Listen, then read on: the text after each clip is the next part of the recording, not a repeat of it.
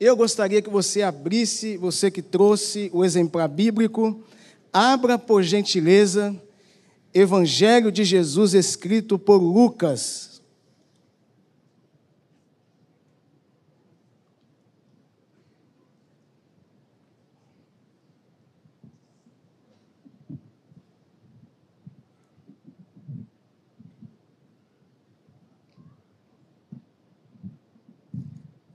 capítulo de número 7.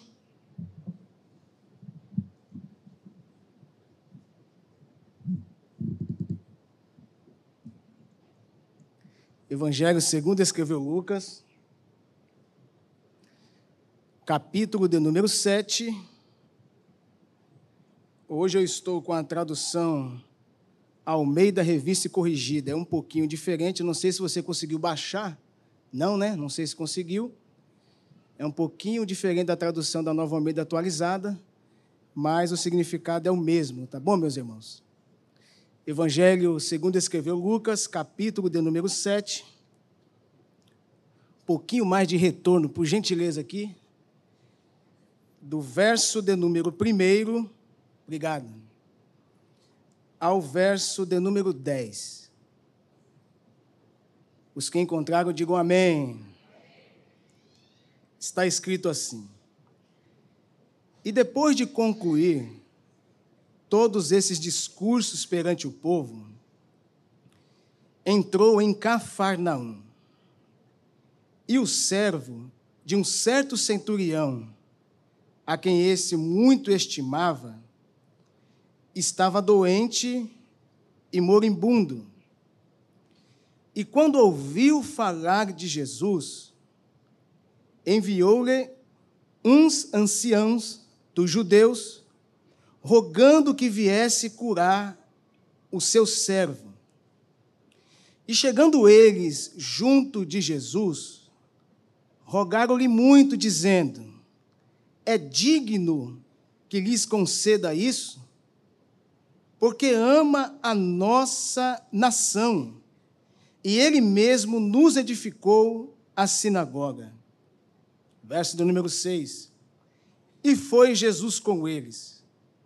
Mas quando já estava perto da casa, enviou-lhe o centurião uns amigos, dizendo-lhe: Senhor, não te incomodes, porque não sou digno que entres debaixo do meu telhado. E por isso nem ainda me julguei digno de ter contigo. Dize, porém, uma palavra e o meu criado sarará. Por quê? Porque eu também sou homem sujeito à autoridade e tenho soldado sobre o meu poder. E digo a este, vai, e ele vai, e a outro, vem, e ele vem, e ao meu servo, faze isso, e ele o faz. E ouvindo Jesus, maravilhou-se dele. E voltando, disse à multidão que o seguia: Digo-vos que nem ainda em Israel tenho achado tanta fé. E voltando para casa, os que foram enviados acharam são o servo enfermo. Vamos orar, meus irmãos. Senhor Jesus, mais uma vez, nós queremos pedir a tua orientação, a tua ajuda para expor esse texto para a tua amada igreja. Que o teu Espírito Santo nos capacite, Senhor, na exposição bíblica aqui nesta manhã. Fale conosco mais uma vez, é o que nós te pedimos e te agradecemos em nome de Jesus. Meus irmãos queridos, eu acabei esquecendo de falar sobre o nosso querido pastor Davi. Ele foi um evento em Teresópolis, e aí está tudo alagado. Ele não conseguiu chegar aqui pela manhã, tá bom, meus irmãos? E eu estou aqui dando suporte aqui na nossa igreja. À noite, ele estará aqui trazendo a mensagem para a amada igreja. Tá bom? O que eu gostaria de falar ao coração da igreja aqui essa manhã é sobre esse tema o centurião de Cafarnaum. quando nós nos deparamos com essa, com essa mensagem, com essa passagem bíblica, é bom nós ressaltarmos, como de costume, qual é o personagem principal aqui da nossa história.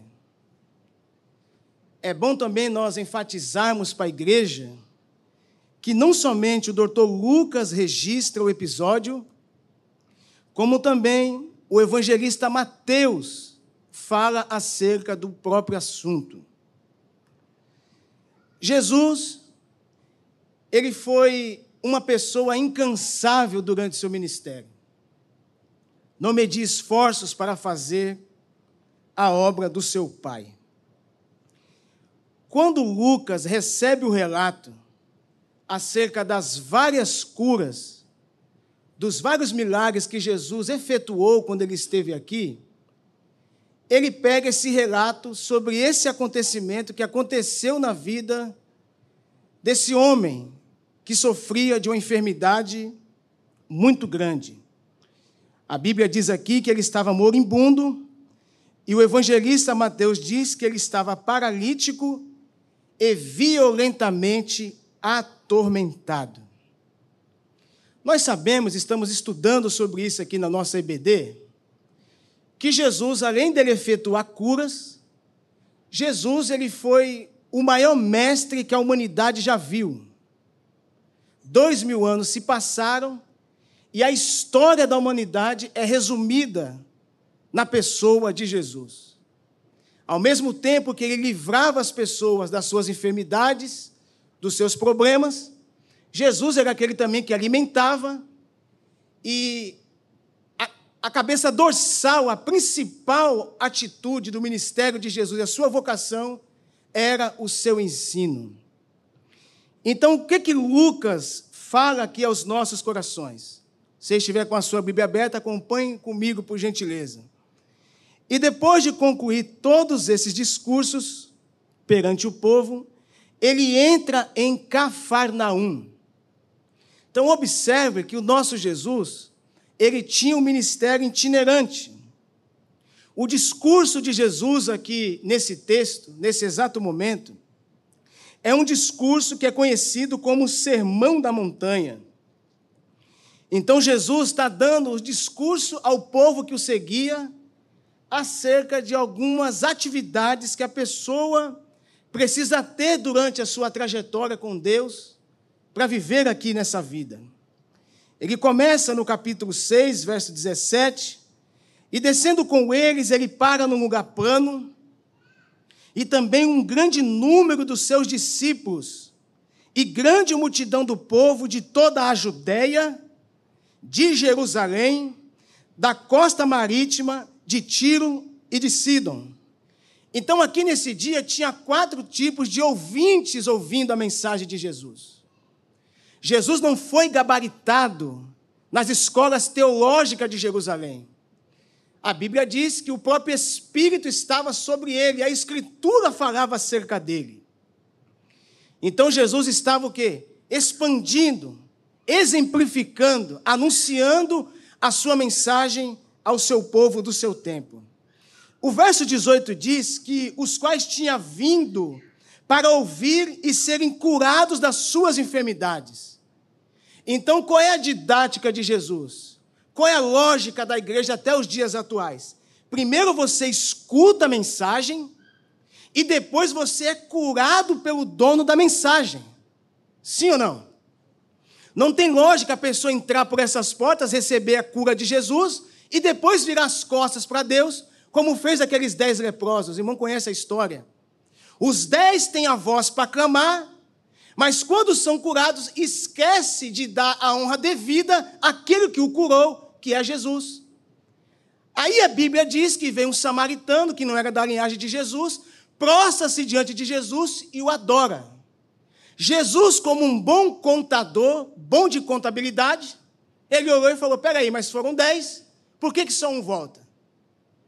Então, esse não é o sentido da nossa trajetória na igreja. O próprio Jesus fazia isso. Ele aplicava a mensagem e depois o curava com a sua palavra. a palavra de Jesus ainda nos cura, meus irmãos. A palavra de Jesus tem poder para transformar a nossa vida. Então essas pessoas estavam o que aqui? Enfermas, em uma multidão tem pessoas enfermas, em uma multidão tem pessoas atormentadas de espíritos imundos, e eles eram curados por Jesus. Você está na frente do Criador dos céus e da terra do Verbo que se fez carne e habitou entre nós. Qual é a tendência de um ser humano a presenciar Jesus fisicamente? O que você quer fazer com Jesus fisicamente na sua frente? Texto diz, verso 19: E toda a multidão procurava tocar-lhe, porque dele saía virtude para curar a todos. Coisa interessante.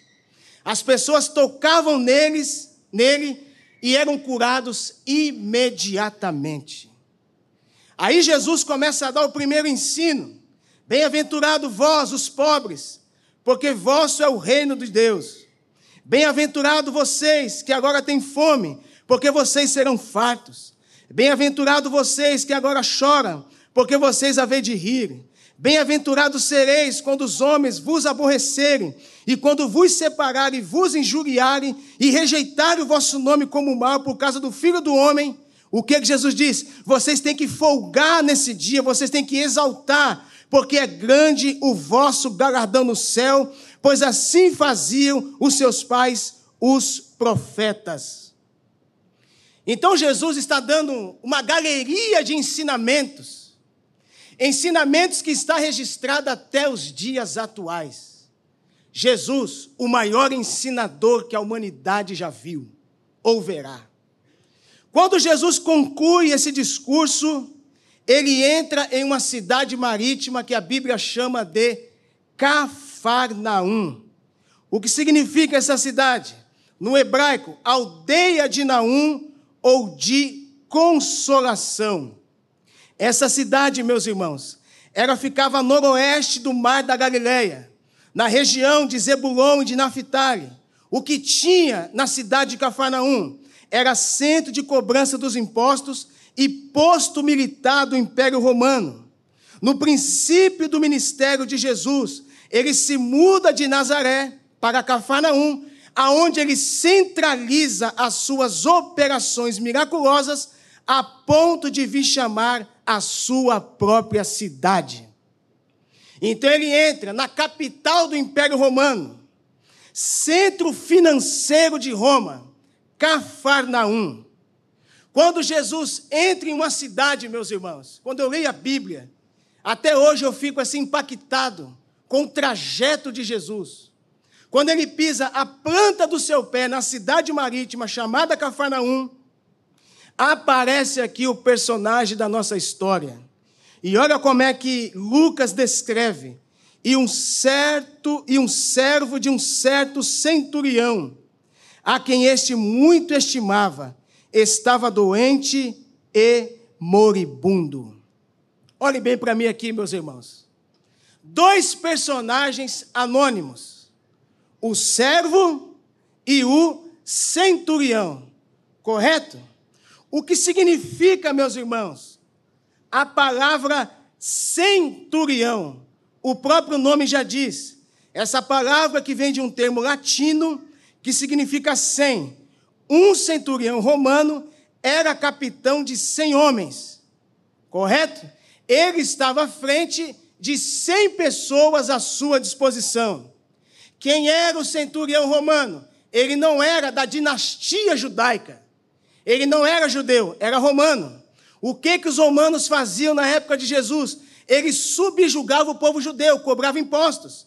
Então, esse homem, ele tem 100 pessoas à sua disposição, ele era pagão, não era da linhagem judaica, ele não era judeu por nascimento, mas ele era convertido à lei de Moisés. Quando Lucas, meus irmãos, ele relata esse cenário aqui para nós, o que, que você entende como um povo romano?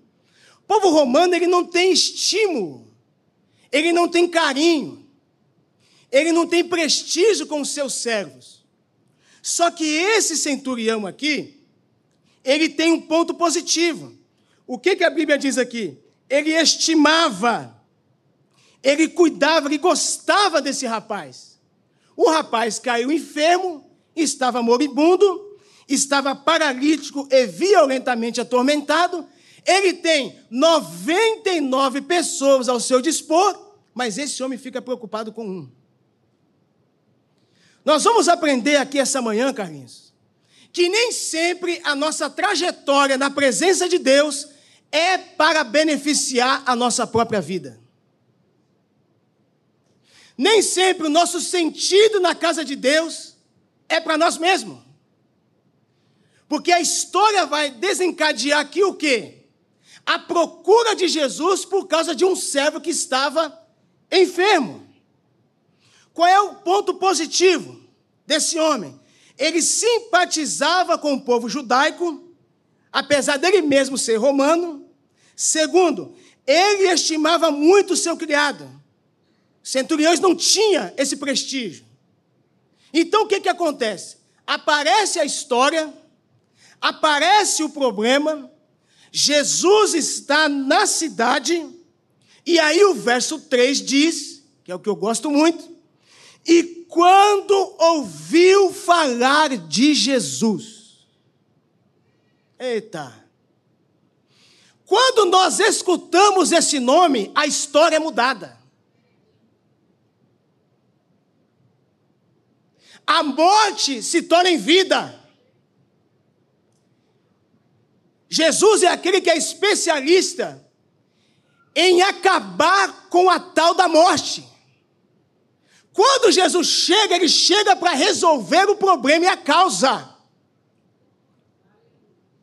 O nome de Jesus que ele escuta, qual é a fama que Jesus tem?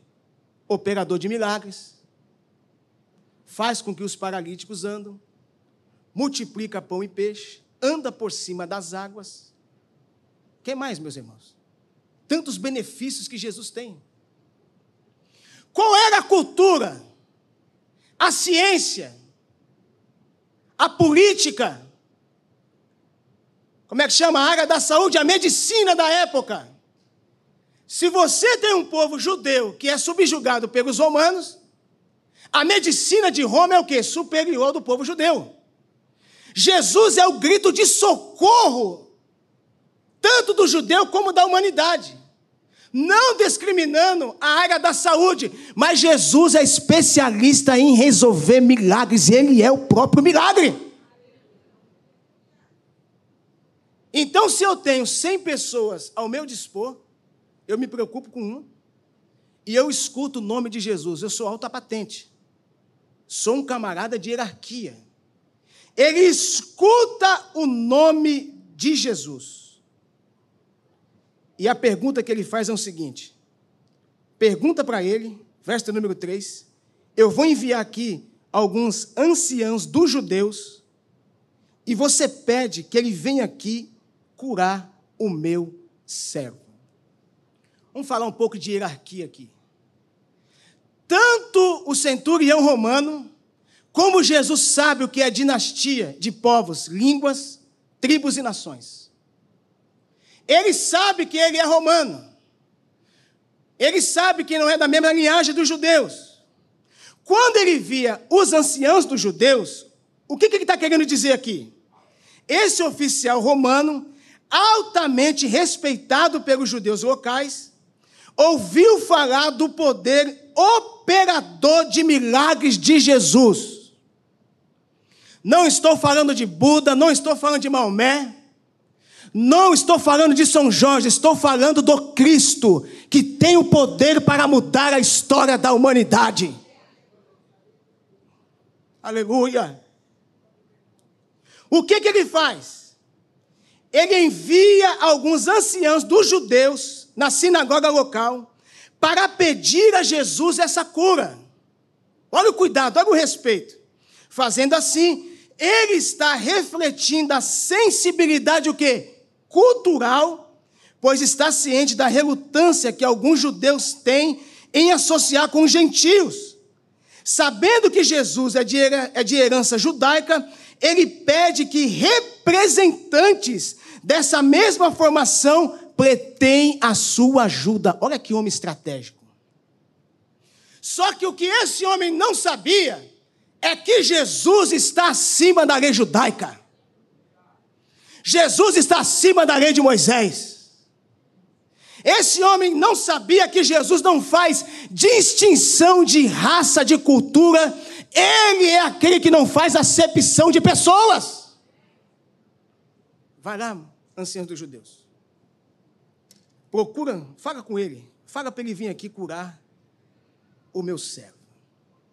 Aí chega essa autoridade hierárquica aqui, hierárquica dos anciãos dos judeus, verso número 4. E chegando ele junto de Jesus, puder projetar que também fica legal, rogaram-lhe muito, dizendo: É digno que lhes conceda isso? Já chegou na presença de Jesus e já deu o relato. Qual é o relato? Camarada é romano, verso número 5. Porque o quê? Porque ele ama a nossa nação e ele mesmo nos edificou a sinagoga. Olhe bem para mim aqui, meus irmãos. Nós estamos falando de um homem romano que edifica uma estrutura para o povo judeu aprender a lei de Moisés, a própria Bíblia. Quando entra a questão do ensino local, o ensino repartido entre o povo, Jesus entra no meio. A história diz, eu estudei um pouco acerca desse assunto aqui, que esse homem edificou a sinagoga de Cafarnaum com seu próprio recurso, com as suas próprias finanças. A história diz também que essa sinagoga era uma das mais formosas e bonitas da cidade porque ele ficou simpatizado com a lei de Moisés. E o que, que ele faz? Ele edifica essa sinagoga. Então, os anciãos dos judeus insistiram veementemente que ele deve conceder o pedido. Eles especificam duas razões aqui. Primeiro, o centurião tem atitude amorosa para com o povo judeu. Ponto positivo. E assim, uma apreciação profunda pela nação de Israel. Segundo, ele expressou seu amor construindo a sinagoga de Cafarnaum. Ele deve ter sido um homem de bens consideráveis. Seu amor, generosidade, o incitaram a ir muito além da chamada do dever. Então ele se aproxima, o primeiro grupo, os anciãos dos judeus, se aproxima e dá esse relato para Jesus. O que, que Jesus faz como um bom ouvinte? Jesus escuta, viu, meus irmãos? Qualquer tipo de clamor e de pedido. Jesus escuta o relato, Marlene. Verso número 6. E foi Jesus com eles. Eu gosto disso. Jesus está indo. Problema, há casos, há situações, como nós vamos aprender aqui, que ele não precisa nem no local para efetuar sua cura. Ele cura a distância, porque ele tem um poder para fazer conforme lhe apraz. Jesus recebe o relato, judeu com judeu, vai de encontro à casa desse homem romano. Mas quando já estava perto da casa, vou parafrasear o texto, não sei se alguém viu um WhatsApp, hein? alguma comunicação, algum outdoor, chegou até o centurião romano. E o que, que ele faz? Na segunda leva, ele envia o quê? Uns amigos. Observe o processo, como a coisa se desencadeia. Primeiro ponto, ele envia os anciões dos judeus, judeu com judeu. No segundo ponto, ele envia uns amigos. Tem coisas, meus irmãos, na nossa vida que nós precisamos ter amigos para abrir o nosso coração. O que representa um amigo hoje em dia? O que é um amigo, meus irmãos? Amigo é aquele que vai estar contigo em todo momento. Eu acho que é impossível passar essa vida sem amigos. No meio de tanta gente que a gente conhece, meus irmãos, é sempre bom você ter alguém para abrir o seu coração. dois, três amigos, para você compartilhar os seus sentimentos, seja de conquista, seja de enfermidade, seja de processo. Amigos que você sabe que a conversa não vai sair dali. Então, esse homem aqui, ele tem um prestígio com o seu servo e ele ainda tem amigos ao seu redor. O que significa isso, meus irmãos? Como é bom ter amigos. Qual é o significado literal da palavra amigo ou amizade? Um amigo, ele é o quê? Ele é um apreciador. Ele é o quê? Um aliado, complacente, favorável, dedicado, indivíduo unido a outro por amizade, pessoa a quem quer ver bem a outra pessoa. Só que o amigo também é aquele que às vezes não vai concordar com você. Não é?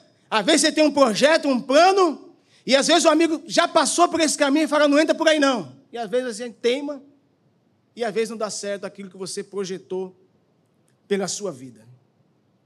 Então, qual é a fama? Qual é a palavra que esse centurião dá a esses amigos aqui? Primeiro ponto, ele envia para que Jesus viesse curar o seu servo, correto? O segundo ponto aqui é mais íntimo. Olha o que o texto diz, verso 6, a parte B. Senhor, você vai falar assim para ele, meus amigos. Senhor, com S maiúsculo, não te incomodes, porque não sou digno que entres debaixo do meu telhado. Eu sei quem tu és. Aleluia. Eu conheço a tua autoridade. Eu sei da linhagem que você veio. Sei da tua história. Já vi relatos que o Senhor é o Filho de Deus. E quer saber de uma coisa? Eu sou homem de autoridade, eu sou alta patente. Mas sabe de uma coisa? Eu não sou digno de te receber aqui na minha casa. Aleluia. Mas faz o seguinte: eu não me julguei nem digno de ter contigo, mas dize apenas uma palavra e o meu criado vai sarar. Meus irmãos queridos, quando nós lemos isso aqui, nós não estamos falando de povo judeu, romano, outra cultura, outra etnia. Olha a sensibilidade que esse homem tem de nem ser digno de receber Jesus dentro da casa dele. O que significa isso? Como era humilde esse centurião. Era oficial de uma grande nação, Roma nos seus dias, o império mundial. Ele falava um surdo de nação subjugada por eles. Possuía o que? Riquezas, prestígio social, estava acostumado a receber honra dos outros, mas reconheceu que Jesus é da mais alta patente. Diante de Jesus não tem império, não tem governo, não tem nada. Diante de Jesus, todo joelho tem que se dobrar e toda língua tem que confessar que Ele é o Cristo, o Filho do Deus vivo. Não tem como. Nós precisamos reconhecer a autoridade que Ele tem sobre nós, sobre a nossa casa, sobre a nossa vida, sobre os nossos negócios. Não sou digno que entre debaixo do meu telhado. Mas fala para ele, meus amigos, para ele falar apenas uma palavra. Elamassubi calamahaya e o meu criado vai sarar. Eu não sei como você entrou aqui essa manhã, meus irmãos. Eu não sei como está o seu coração, mas o Jesus da Bíblia está falando conosco aqui essa manhã. Com uma palavra eu mudo a história da tua vida. Com uma palavra eu coloco aquilo que está fora do lugar no lugar. Com uma palavra eu te curo. Com uma palavra eu liberto o teu ente querido. Com uma palavra eu entro nas tuas finanças. Com uma palavra eu preteio essa causa na justiça. Com uma palavra eu resolvo aquilo que é impossível aos teus olhos. Eu sou perito em documento. Eu sou perito na medicina. Eu sou dono de todas as coisas. Todas as coisas foram feitas por Ele. Sem Ele, nada do que foi feito se fez. Eu crio a palavra. Eu te conheço. Eu sei onde você mora. Eu te te conheço por dentro e por fora. Eu sei quantos fios de cabelo há na tua cabeça. Eu sei tudo a respeito de você. Todas as coisas estão debaixo dos meus olhos. Eu sou aquele que tem o poder para mudar a tua história. Você pode levantar as suas mãos e aplaudir a Jesus, meus irmãos?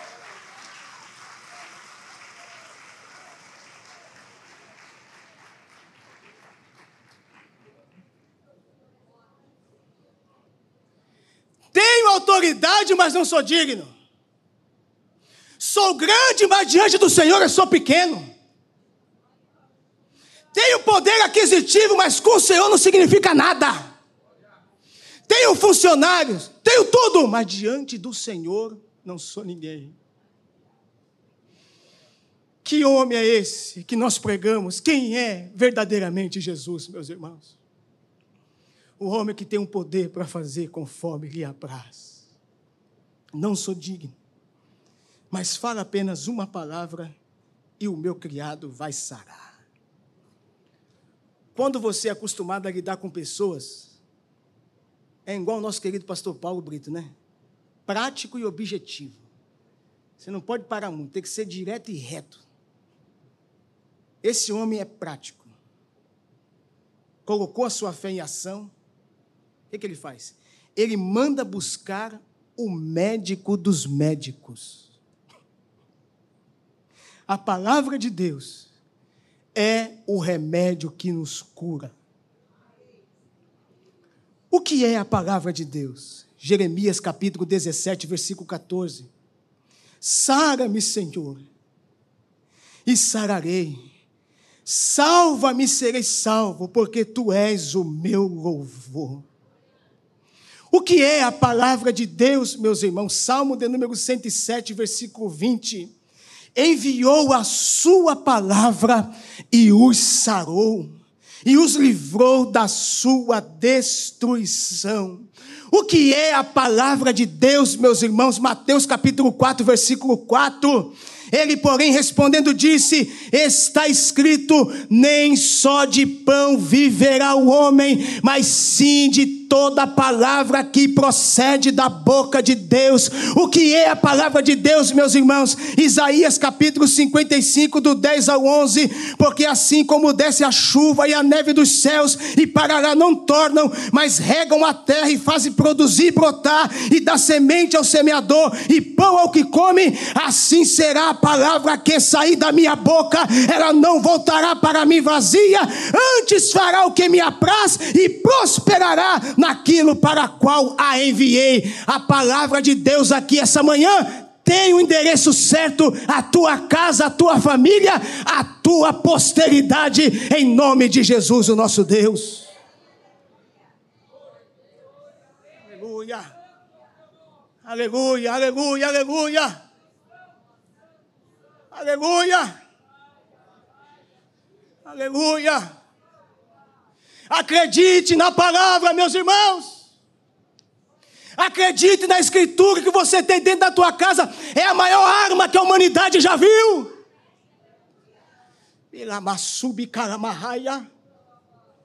Não sou digno. Diga apenas uma palavra. Vou dar o meu relato. Porque também sou homem sujeito à autoridade.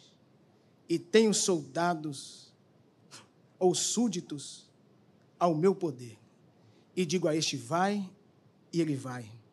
E a outro vem, e ele vem. E ao meu servo, faz isso, e ele o faz. Pode projetar o verso de número 9, por gentileza aqui. 7, versículo 9. Eu gosto dessa expressão de Jesus aqui. Capítulo 7, verso 9. Daqui a pouco aparece aí, né? Olha o que acontece com Jesus. Recapitulando aqui, meus irmãos. Jesus está dando no sermão da montanha, correto? Quatro tipos de pessoas ouvindo, tudo judeu, tudo da sua tribo, da tua língua. Alguns seguem a Jesus pelo benefício que Jesus pode dar. Jesus cura, mas o principal foco de Jesus é que a pessoa chegue ao pleno conhecimento da verdade, que é a palavra de Deus. Projete aí o verso número 9. Ao ouvir estas palavras, o que, que Jesus fica? Admirados com aquele homem. E voltando para o povo, meu Deus, eu não queria ouvir isso aqui seguindo Jesus, viu, meus irmãos? Você queria? E voltando para o povo, cadê o texto? Disse para a multidão que o seguia: Digo-vos, Jesus falando, que nem Israel eu tenho achado tanta fé. Hum? O que, que significa isso? Por que, que Jesus fica maravilhado? Essa aqui é uma, da, uma das poucas vezes, aliás, duas vezes que Jesus fica admirado durante o seu ministério. É nessa passagem aqui e em Marcos capítulo 6, verso número 6. O que Cristo procurava ver em nós é a nossa fé. Façamos o nosso coração transbordar de gozo, crendo que nos implicitamente na Sua palavra. Jesus fica admirado. Falou isso para a multidão. Vocês me seguem, mas às vezes você não tem a fé devida e às vezes falta-nos fé. Eu não sei se acontece com você, mas às vezes acontece comigo. Não é verdade? Ninguém aqui está imune, meus irmãos. Às vezes você olha e fala, bicho, aqui, só Deus mesmo.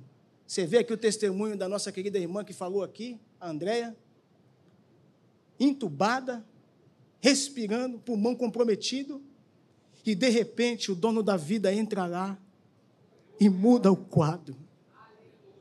Aleluia. Jesus falou: Eu não vi em Israel tanta fé. Quando a turma volta para o seu lugar de origem, aonde o centurião estava com o seu servo, cuidando, dando todos os cuidados, o texto diz o quê? E voltando para casa, os que foram enviados, acharam são o servo enfermo. Não é necessário que Jesus mesmo esteja ao nosso lado, do lado da nossa própria cama, em pessoa, para estender a mão e nos tocar. Ele também nos cura de longe. O Senhor envia a tua palavra e ele nos sará. A nossa reunião aqui essa manhã, voltado para esse texto, não é voltado para nós que estamos aqui. É para interceder pela vida de alguém que está entre a vida e a morte. Às vezes no leito de enfermidade, nas drogas, na prostituição, não sei. Nós estamos aqui para interceder por esse povo aqui essa manhã. Conclusão: a cura do servo do centurião é um dos maiores milagres narrados na Bíblia.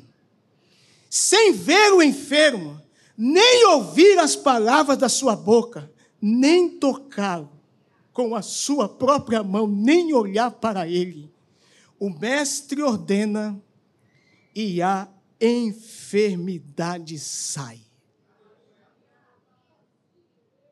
Se ele falou, está falado. Se ele estendeu a mão, acabou.